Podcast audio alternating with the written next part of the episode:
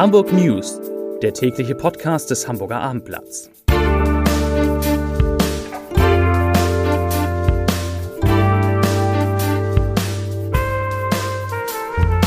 Herzlich willkommen an diesem sehr ereignisreichen Tag. Mein Name ist Lars Heider und heute geht es um Ausgangssperren, mit denen der Hamburger Senat die Corona-Pandemie wieder in den Griff bekommen will.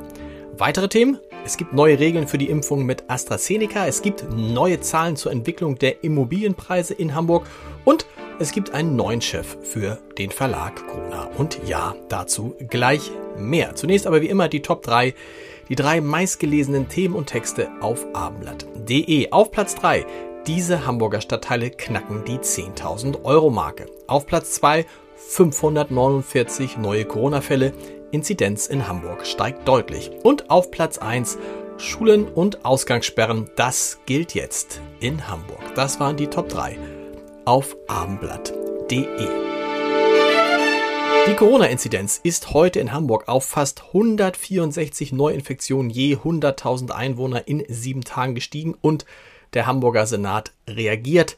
Und zwar in etwa so, wie wir das in diesem Podcast in den vergangenen zwei, drei Tagen immer schon thematisiert haben. Ab Karfreitag gilt von 21 Uhr bis 5 Uhr morgens eine Ausgangssperre für alle Hamburgerinnen und Hamburger. Ziel sei es, dass möglichst alle, möglichst viele in dieser Zeit komplett zu Hause bleiben, auch wenn es diverse Ausnahmetatbestände gibt. Nennen wir es mal so, die finden Sie auf www.abendblatt.de.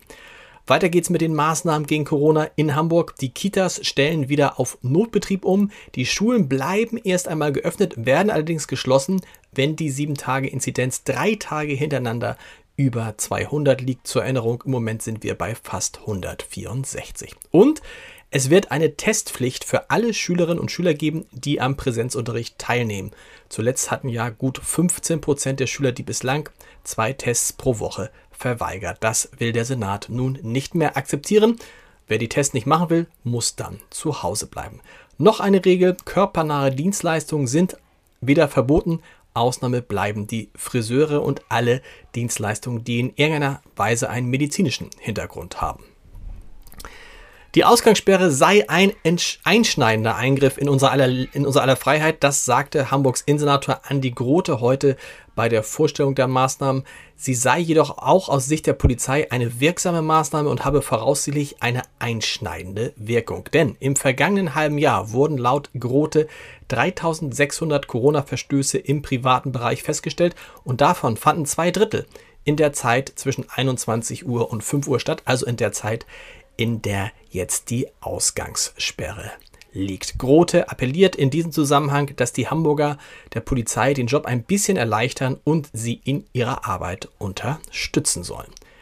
Die neuen Maßnahmen gelten erst einmal bis zum 18. April. Der Senat hofft, dass dann die Teststrategien in Hamburg und die Impfkampagne so weit fortgeschritten sind, dass man die Maßnahmen ganz oder zumindest in Teilen zurücknehmen kann. Und die Hansestadt Hamburg geht bei ihren eigenen Beschäftigten was die Tests angeht, mit gutem Beispiel voran. Alle Beschäftigten der Stadt sollen ab sofort kostenlos zweimal die Woche auf Corona getestet werden, wenn sie denn nicht im Homeoffice arbeiten, natürlich. Und wir bleiben bei Corona, denn auch in Hamburg werden die neuen Empfehlungen der Ständigen Impfkommission zum Umgang mit AstraZeneca umgesetzt. Seit heute Morgen um 8 Uhr werde der Impfstoff nur noch für über 60-Jährige verwendet. Das sagte Martin Helfrich, der Sprecher der, Gesundheits-, der Gesundheits- und Sozialbehörde, dem Hamburger Abendblatt. Wem sonst? Trotz der Turbulenzen werde aber kein Termin ausfallen und äh, Helfrich fordert die Bürger auf, wenn sie denn einen Termin haben, auch unbedingt ins Impfzentrum zu kommen. Erst dort werde entschieden, wer welchen Impfstoff erhalte und dabei gilt nun Grundsätzlich alle unter 60-Jährigen, die eigentlich mit AstraZeneca geimpft werden sollten, bekommen jetzt den Impfstoff von BioNTech oder von Moderna. Das war's zum Thema Corona. Das war auch ganz schön viel. Zu den anderen wichtigen Themen am heutigen Tage, und das waren nicht wenige. Die stetig steigenden Immobilienpreise in Hamburg erreichen nämlich eine neue Dimension.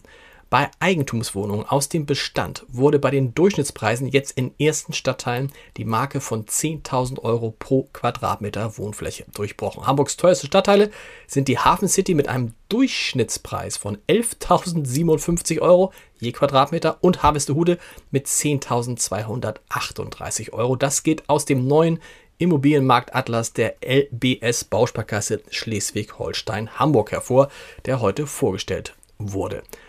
Äh, in der Hafen City stiegen die Preise innerhalb eines Jahres um 21 Prozent, in, der, in Harvestehude immerhin noch um 3,2 Prozent. Die nächsten Kandidaten für den Sprung über die Marke von 10.000 Euro je Quadratmeter Wohnfläche sind übrigens Roter Baum mit aktuell 9.592 Euro und Uhlenhorst mit 8.845 Euro. Der Hamburger Verlag Gruner und Jahr, bekannt unter anderem für Produkte wie den Stern, wie Brigitte, wie Chefkoch, verliert seine Chefin. Julia Jekel, seit 2013 Vorstandsvorsitzende, verlässt überraschend auf eigenen Wunsch und im besten Einvernehmen, wie es heißt, das Unternehmen. Gruner und Jahr ist wie RTL ein Tochterunternehmen von Bertelsmann. Der Konzern prüft gerade, wie die beiden Firmen enger zusammenarbeiten könnten. Nachfolger als CEO bei Gruner und Jahr wird Stefan Schäfer, der seit 2013 in der Geschäftsführung für alle Produkte des Hauses verantwortlich ist und der seit 2019 außerdem Geschäftsführer Inhalte und Marken bei der Mediengruppe RTL Deutschland ist. Und dem Julia Jekel verlässt mit Arne Wolter auch Gruners Digitalchef auf eigenen Wunsch den Verlag. Er schreibt auf LinkedIn, dass er im Spätsommer eine neue berufliche Aufgabe übernehmen werde. Die fast letzte Meldung. Jahrelang schon gibt es ein politisches Tauziehen um die denkmalgeschützte Schilleroper.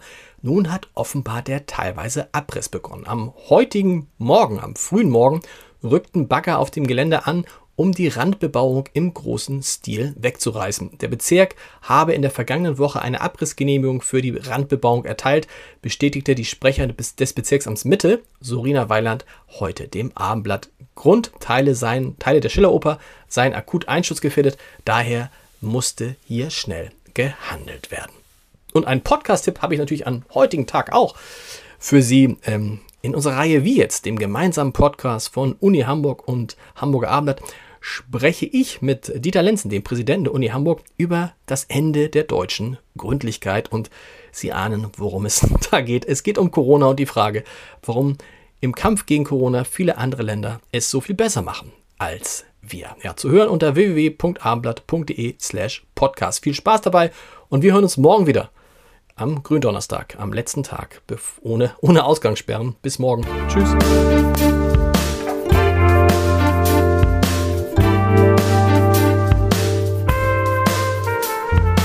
Weitere Podcasts vom Hamburger Abendblatt finden Sie auf abendblatt.de slash podcast.